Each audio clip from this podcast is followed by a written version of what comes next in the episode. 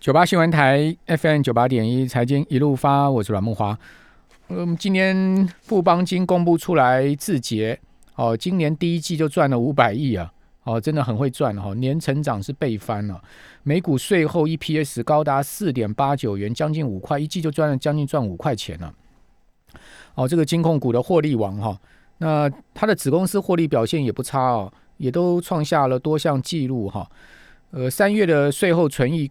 一百一十四点九九亿啊，也是较同期去年呃成长了四十二趴哦。那今年前三月就赚了五百点二九亿，呃，这个成长幅度更是高达百分之一百一十八哦。然后 EPS 是五点零二，我们刚刚讲了哈。那其中我们看到富邦镇哦，富邦镇三月啊哦就赚了五点五三亿哦。那今年前三月赚了十七点零七亿。哦，这个成长幅度太惊人哈，较去年同期大幅成长了百分之九百零七九倍了哈。哦，可见呢，券证券商啊、期货商哈都赚 赚翻掉了，赚的很爽哈。好，那到底赚的多爽呢？我们赶快来请教群益期货的分析师张林忠，林忠你好。嗯，是东华晚安。哇，大家晚安。今年这个证券期货业从去年开始，大家都大赚钱了。对，因为成交量比较大。整体这个金融金融业相对它的获利会开始在呃 这一两年会显现出来。哇，这个真的是 holding 当了哈。好，那我们现在该关注什么样的国际行情呢？是，那其实从那个国际股市看来啊，其实那个各个的这个期指都在创高啊。我们看一下，除了那个纳斯达克之外，S M P 五百或者是像这个道琼，其实这几天呢还是在持续在创高。那这几天的反弹其实跟这个尖牙股这个一直在上涨有关系我们看到很多的这个大型的股票市值一直在创高，那市值创高代表它的股价是往上升的，包括像这个阿玛龙啊、Apple 这些股票啊，其实越来越大。那美国他们投资人的融资啊也创新高了，就是我们都知道这个散户啊，如果一直在买股票的话，这个股票通常前景是不太好。但是美国看到一个状况，就是现在融资正在创新高。那但是没有反转，那融资跟指数通常融资会先掉下来之后，指数会反转了。美国会有这个呃现象，可代表现在要掉呃做头的状况，连国外其实都没有。那国内的话，因为台湾最近反弹的比较多天了，那今天高价股呃都不太好，所以可能说国内的气氛相对比较差一些。好，这可能要特别留意一下。嗯，那今天高价股重见落马是什么原因？跟四星 KY 这个有有关联性吗？是这当然有很大的关联了。那四星 KY 它就跟这个飞腾的相关的这个呃呃业务往来嘛，那被这个列为实体清单。所以其实投资高价股，你要去看一下，最好去选一下它的这个客户属性是比较大的啦。因为你看像这一家飞腾，它占四星百分之四十以上的这个营业额。那如果后续受到影响的话，其实对它影响相当的大。那连带就包括。之前涨很多的 IC 设计，像这个敦泰啦，或是呃翔硕这种比较高价的这个股票，其实都会受到一些影响。那反正今天的钱呃资金啊，全部都流到船产啊、金融啊、造纸等等。那这个可能也是这一两周的这个投资的主旋律。那投资朋友可以注意一下，因为半导体夹在美中两强之间嘛。哦，就会有这种问题发生。可是你说像金融啦、船产，它不会有美中这个呃角力跟冲突的负面影响。好，所以资金就是顺势避到这上面，其实也很能值得理解了哈。好，那我们看到上周道琼跟标普是创新高的。哦，标普全周涨了百分之二点七哦，涨了很多，是连续三周的走高。哦，这个创下十月来最长的连升的周期。哦，道琼全周也涨了百分之一点九五的幅度。哦，同样是连三涨。好，纳萨克涨更多，百分之三点一二啊，是连续两周的走高。费半涨幅稍小一点啊，百分之一点六八。好，马上要这个礼拜就进入到美国的财报季了嘛。好，林总怎么看这个财报季可能对美股的影响呢？那财报我们从上周到现在看起来，每一档股票其实都不不错啊。例如说，我们看一下这个道琼，啊，道琼上周五其实是涨得相当多啊。那主要跟两家公司有关。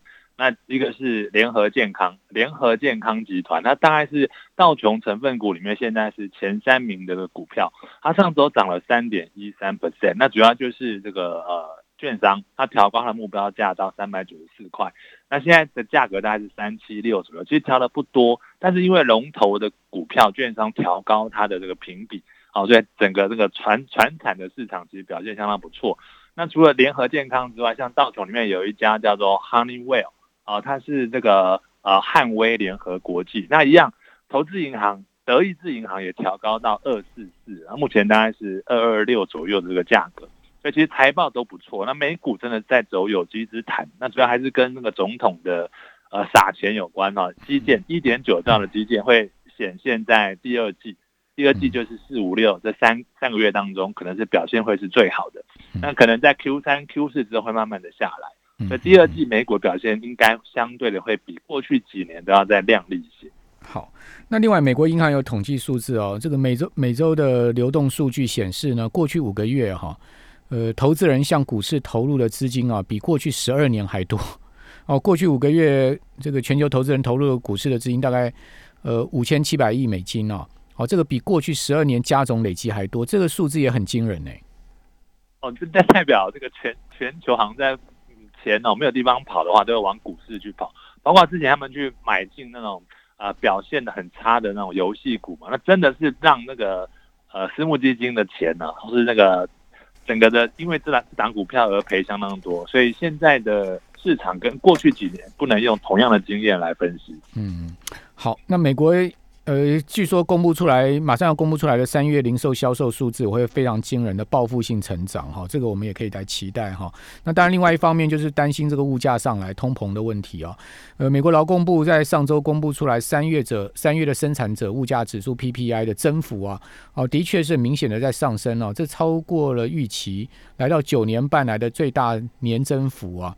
哦，三月的 PPI 增幅是百分之四点二哦，这比预期的三点八来的高哦。不过在此同时呢，我们可以看到经济却出现了明显的呃伴随物价走升啊，这个或者说呃趋前的一个情况。哦，国际货币基金会估计今年全球的 GDP 增长幅度是六趴，哦，这个比一月份呢又调升了零点五个百分点。好，已开发市场从四点三调升到五点一，好，明年呢从三点一调升到三点六，好，新兴市场的增幅呢从呃，六点三，好，调升到六点七，明年呢维持五趴的增幅不变，哈，显见全球的经济增长都呃比先前呢预期来的更好。不过入股就是不会涨，哈，上周沪指啊跌了一趴，创业板跌了百分之二点四二点四的幅度啊，深圳跌了百分之二点二，好，另外恒生指数也跌了百分之零点八的幅度。这个请教林中，为什么 A 股这么疲弱呢？那我想还是跟这个大陆啊，就打压很多的这个呃企业股有关。例如说，他打压阿里巴巴，那针对他的垄断的事件，然后罚了将近一百八九一百八十几亿的人民币。那我想这个你换算下来台币是很可观的，大概七八百亿的这个金额。我就因为他反垄断，可能包括他在这个呃微信支付或者是余额宝啊那样这样的这个业务，他是垄断的，他就把它罚罚了这么大的金额。那其实是今年才发现他做这样的业务吗？应该也不是啊，就是可能开始在收割了。就是说，我们看哪一家企业做起来之后，那开始去啊，在他身上拿到一些利益回来，所以代表中国对企业的这个自由的这个程度其实并不好了。那很多外资可能也会在这边缩手，包括以前外资很喜欢去买进这个白马股嘛，就是说像这个贵州茅台或是平安银行等等。那最近都会看到这些股票表现比较弱势，那可能。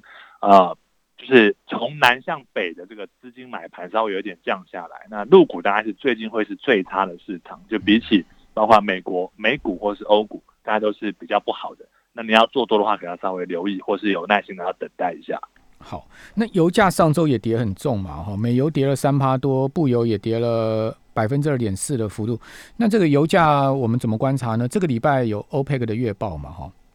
对，那其实油价还是跟疫情稍微升温有关的。那美国跟欧洲大概有些城市的这个确诊人数，大概又稍微起来。那油价跟疫情，或是像经济复苏，我觉得之前大家觉得经济确定会呃好，然后可能会解封，所以油有反弹了一段时间。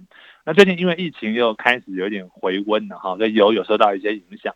那不过油现在已经快要靠近这个夏季了哈，如果在呃。没有继续恶化，疫情没有继续恶化的时候，那个疫情那个出游的状况可能会稍微增加，因为大众工具大家比较不喜欢坐嘛，那太太密集了，所以油预计在这边高档震荡之后，应该还是有一个往上的可能性。好，所以你觉得它不是一个呃全面要走空的形态？它应该不是，它只是涨多在这边稍微休息一下，后续还是会往上。那大家关心的奇金呢？奇金上周涨幅将近一趴嘛，哈，来到一千四一千七百四十五，金价好像今年是相对偏弱，从年初到现在。不过最近在一千七百五十块这附近，好像有这个盘整的一个味道。是，那金价这边大概打了一个像是呃双双双脚的一个状况啊。那不过它毕竟还是在季线之下的商品，就是我们把这个日线拿出打拿出来看。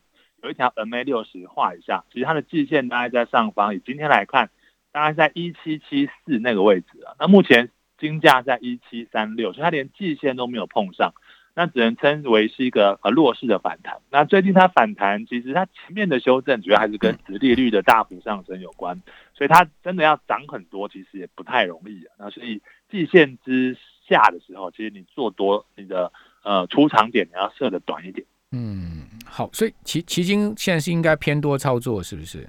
相对现在应该偏多操作，但是你的周期、你的这个频率不要报的太长，对，频率不要报长，就是短线偏多操作，好，有有压回到季线之下买进就对了。是的，没错。那白银呢？白银感觉起来也是好像跟着金价比较偏上整理的一个态势。对，那银我觉得比这个白银。呃，银比这个金可能我觉得稍微更好一些。啊那其实从技术线型来看，其实表现都是类似的。那我想这个美元最近开始在这个之前涨比较多的时候，现在开始压回来所以代表呃金属它现在正在走一个偏向反弹的这个状况。嗯，所以如果你要做多也可以，但是可能停损就设好，例如说前三根的最低点，你只要碰到的话，就要把多方部位把它出掉。好，那我们这边先休息一下，等下回到节目现场。九八新闻台 FM 九八点一财经一路发，我是阮木华。哦，美国十年期国债指率上周是跌了五个基点，来到一点六七，哦，结束了连续八周的走升哦，所以指率对于股市的压力哦渐渐减缓。哦，至于美元指数呢，上周则是结束了连续三周的走高，好，全周跌了百分之零点八七的幅度哈，来到九十二点一九点。哦，这边要继续请教群益期货的分析师张林忠。那林忠，这个美元后市怎么看呢？呃，美元它目前在这个呃前前低哦，大概做一个反弹，那现在稍微有点压下来。那不过在这个基建呢基基础建设其实会持续的这个呃发布之下，其实它可能在这边就呈现一个箱型走势啊。那前低可能不会再破，但是你说要再往上，它其实暂时没有这个空间呢，除非在联准会呃二零二三的升息的角度呃节奏啊有提前，比如说它可能在二零二二年。它就开始要走一个升息步调的话，它可能就会有转强的个态势。那如果在升息之前，那可能还是维持这个箱型的这个震荡为主。OK，好，那农产品我们可以关注什么焦点呢？黄小玉相关的。对，那这个比较特别啊，农产品在呃今天的这个有一个有个农产品的这个呃公告，那黄豆的库存是意外的大幅的增加。那玉米跟小麦它的库存是减少的，所以未来在这个这一季哦，可能农产品的投资的旋律应该是黄豆比较强一点，呃，黄豆比较会比较弱一点。嗯，那玉米跟小麦相对会比较抗跌一些。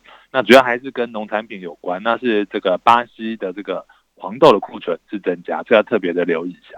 好，所以现在目前黄豆油跟黄豆这个期货都跌下来嘛？好，黄豆油跌了不少，跌了百分之一点四的幅度，呃，黄豆也跌了百分之零点七哦，都明显的有出现呃相对短线破底的状况。哈，好，那呃小麦跟玉米我们可以偏多操作吗？这两档是比较可以偏多操作，但是因为黄小玉它长期的相关性是呃也蛮高的，所以可能会稍微被会稍微被带下来。但是如果你是要做价差交易，如果你交易的比较复杂的话，你可能可以去，比如说买进小麦，放空黄豆这样的类似这样的这个呃交易模式是可以做的。好，那这个礼拜除了美国大银行开始要公布财报以外，哈，我们看到欧元区也要公布出零售销售呃相关数据，就今天。另外，呃呃。周二是英国制造业产出的数据，好，还有四月欧元区的 ZEW 的景气指数，好，那同时周二还有 OPEC 的月报，好，美国三月份美国的 CPI 哦，这也是一个重要数字。那周四周四呢是联总会的褐皮书，好，美国三月的零售销售的数字跟工业产出，那零售销售美银已经估出来了，美国三月份剔除汽车零售销售月比会。大幅成长十一点一趴哦，这个报复性的消费要来了哈。那周五呢是中国大陆第一季的 GDP 啊，以及呃大陆的三月规模以上工业企业利润增加值。好，还有呢，三月欧元区的 CPI，美国三月的新屋开工跟四月份的密歇根大学的消费信心指数。那林总这个礼拜，呃，从期货的角度，你们会观察什么样的指标呢？是，那之前我们在上周大家看到台积电啊，可能想要有一点转强这个态势，不过这几天因为高价股跟这个半导体表现比较差，它大概又被压下来。那其实我给听众朋友一个这个建议啊，我们长长期的在比较这个台积电跟大盘的这个强弱势。对。那其实从二月二十二号开始啊，台积电就转的比大盘要弱一点。那如果你这个手边有这个 K 棒图的话，可以去看一下二月二十二号的这个这个台积电。嗯。大概是在六百五十块那个左右。是。那你看六百五十块到今天大概是六百一十，呃，今天是六百零六了，它其实已经掉了四十几块下来。但同时期的大盘呢，是从大概一万六千四左右，那涨到现在是一万六千八。所以如果你可以在这边做配对的话，例如说你在这个位置做二月二十二号开始做多大盘放空台积电，其实获利相对是还不错。那目前这个指标其实还没有还没有翻转，也就是大盘还是比较强，台积电还是比较弱。那它这个周期啊，每一次大概维持一到三个月，其实不等。那每一段其实都有蛮大段的行情出来，嗯，所以如果下一次台积电要转的比较强的话，那大盘它上涨的力量会更多一些。所以你会看，其实虽然大台积电最近表现嗯没有那么好，但其实大盘上涨空间真的会是有限的，因为一个权重三十趴的股票表现不好，本来就会受到一些影响，所以这次可以观察一下。再来是外资，外资它的这个期货的空单一直还是很多了，那现在维持在两万五千口以上。嗯，那短线如果没有回到两万口以内的话，在四月份结算之前，指数上面的空间会压压缩的越来越小，嗯，这可以留意一下。好，这个外资的大台空单了哈，这个连续三个交易日在增加嘛。好，那台积电跟大盘的配对交易，您刚刚讲说做多大盘，相对做空台积电的话，我们要怎么操作呢？用什么样的呃配法？用什么样的标的？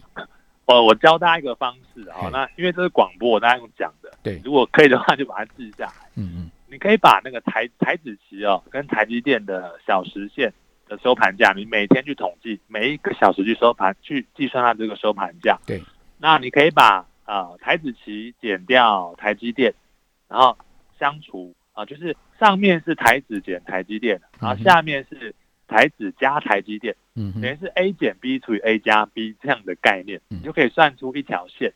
你再用这条线去跟它的均线去相相比，就可以发现到底是 A 要强还是 B 要强哦。跟大盘的均线去相比就对了。对，其实就是在把它变成一个指标去看。就你刚刚讲 A A 减 B 除以 A 加 B，哦，大盘跟台积电，A 就是大盘，对，B 就是台积电的股价嘛。对对对。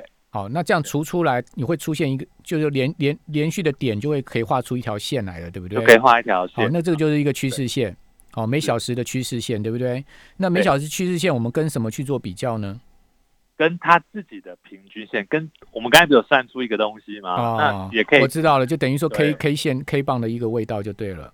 是是是，没有错。好，就看它这个平均线跟你现在目前这个这个这个小时算出来的点在哪里之间的关系，对不对？好，那我们那我们再怎么样去用不同的商品去做组合呢？啊，你可以用那个台子型，就例如说，我们会我的用法是，例如说两口小台，啊，三口小台会去又对到两口的台积电的股旗，哦，因为这样市值是差不多的。三口小台，两口台积电的股旗，就等于四张台积电就对了。对对对，三口小台，比如说你你看好这个台积电会相对大盘比较弱的话，你就三口小台做多。对，然后台积电两口两口股旗去做空。做空嘛，是 OK，那这样子会有就会有一个价差出现了，对不对？对你从二月二月下旬放到现在，其实它的获利是很可观的。大概有多少获利呢？percentage 的多少？我们刚才可以算一下，台积电，我们刚才假设你这样空六百五嘛，现在是六零六，对，所以这样是大概赚四十四块，嗯嗯，四十四块乘以两千再乘以二。嗯，对，大概就是台积电这边是十六万，对，对，那你股台子期那边你大概赚个三百点嘛。那三百点如果是三口小台的话，大概是四万五。嗯，所以两个加起来大概是获利是二十万的，就这一组的配对交易。哇，那那你保证金其实根本没多少，对不对？哦，保证金对，其实还好。对对，保证金相对你这个获利的这个倍这个报酬率就非常明显哈。那台积电台积电呢，在最近啊，要这个呃，就今天了哈。拜登今天晚就美国的周一啊，会召开线上的高峰会，半导体高峰会，邀请很多公司哦，包括三星，包括台积电，哦，还有呢美光，哦，包括通用汽车、福特、福特汽车、Global Foundry、惠普、英特尔，哦，有美商、有韩商、有台积电，好，共同讨论现在目前晶片晶片缺货的问题。那讲实在，这个就是一个施压会议嘛。对不对？你 就是我都已经由国国家安全顾问苏立文的这个 position 出来召开这个会议，我跟你讲说，我们现在没晶片，福特汽车、通用汽车都要停产，你要不要增加晶片供应嘛？不就这个意思吗？是有一点这个味道哈。好，所以台积电应邀呃要硬着头皮出席这个会议哈，所以。呃，怪不得就今天外资又出现了一个卖超台积电，不过也卖卖不多了，四千多张而已啊。那之前呃上个礼拜刚呃讲说台积电转强，其实外资又开始在买超台积电嘛。好，那整体而言呢，台湾就是夹在美中之间哦，这个半导体产业就是相对尴尬了哈，因为毕竟呃左也不是，右也不是嘛哈，这个美国。美国的压力，大陆的这个市场哈，这总是难两边都讨好哈，就像世星 KY 这件事情是一样的哈。这个就是台湾现在目前我们整个半导体啊，跟呃可能地缘政治的处境吧。我们非常谢谢群益期货的张林忠分析师啊。好，那至于说这个其他产业就相对没这个问题，所以你看到为什么其实资金今天避险到百这个避到这个船产跟金融去，就是这样的一个状况。我们这边先休息一下，等下回到节目现场。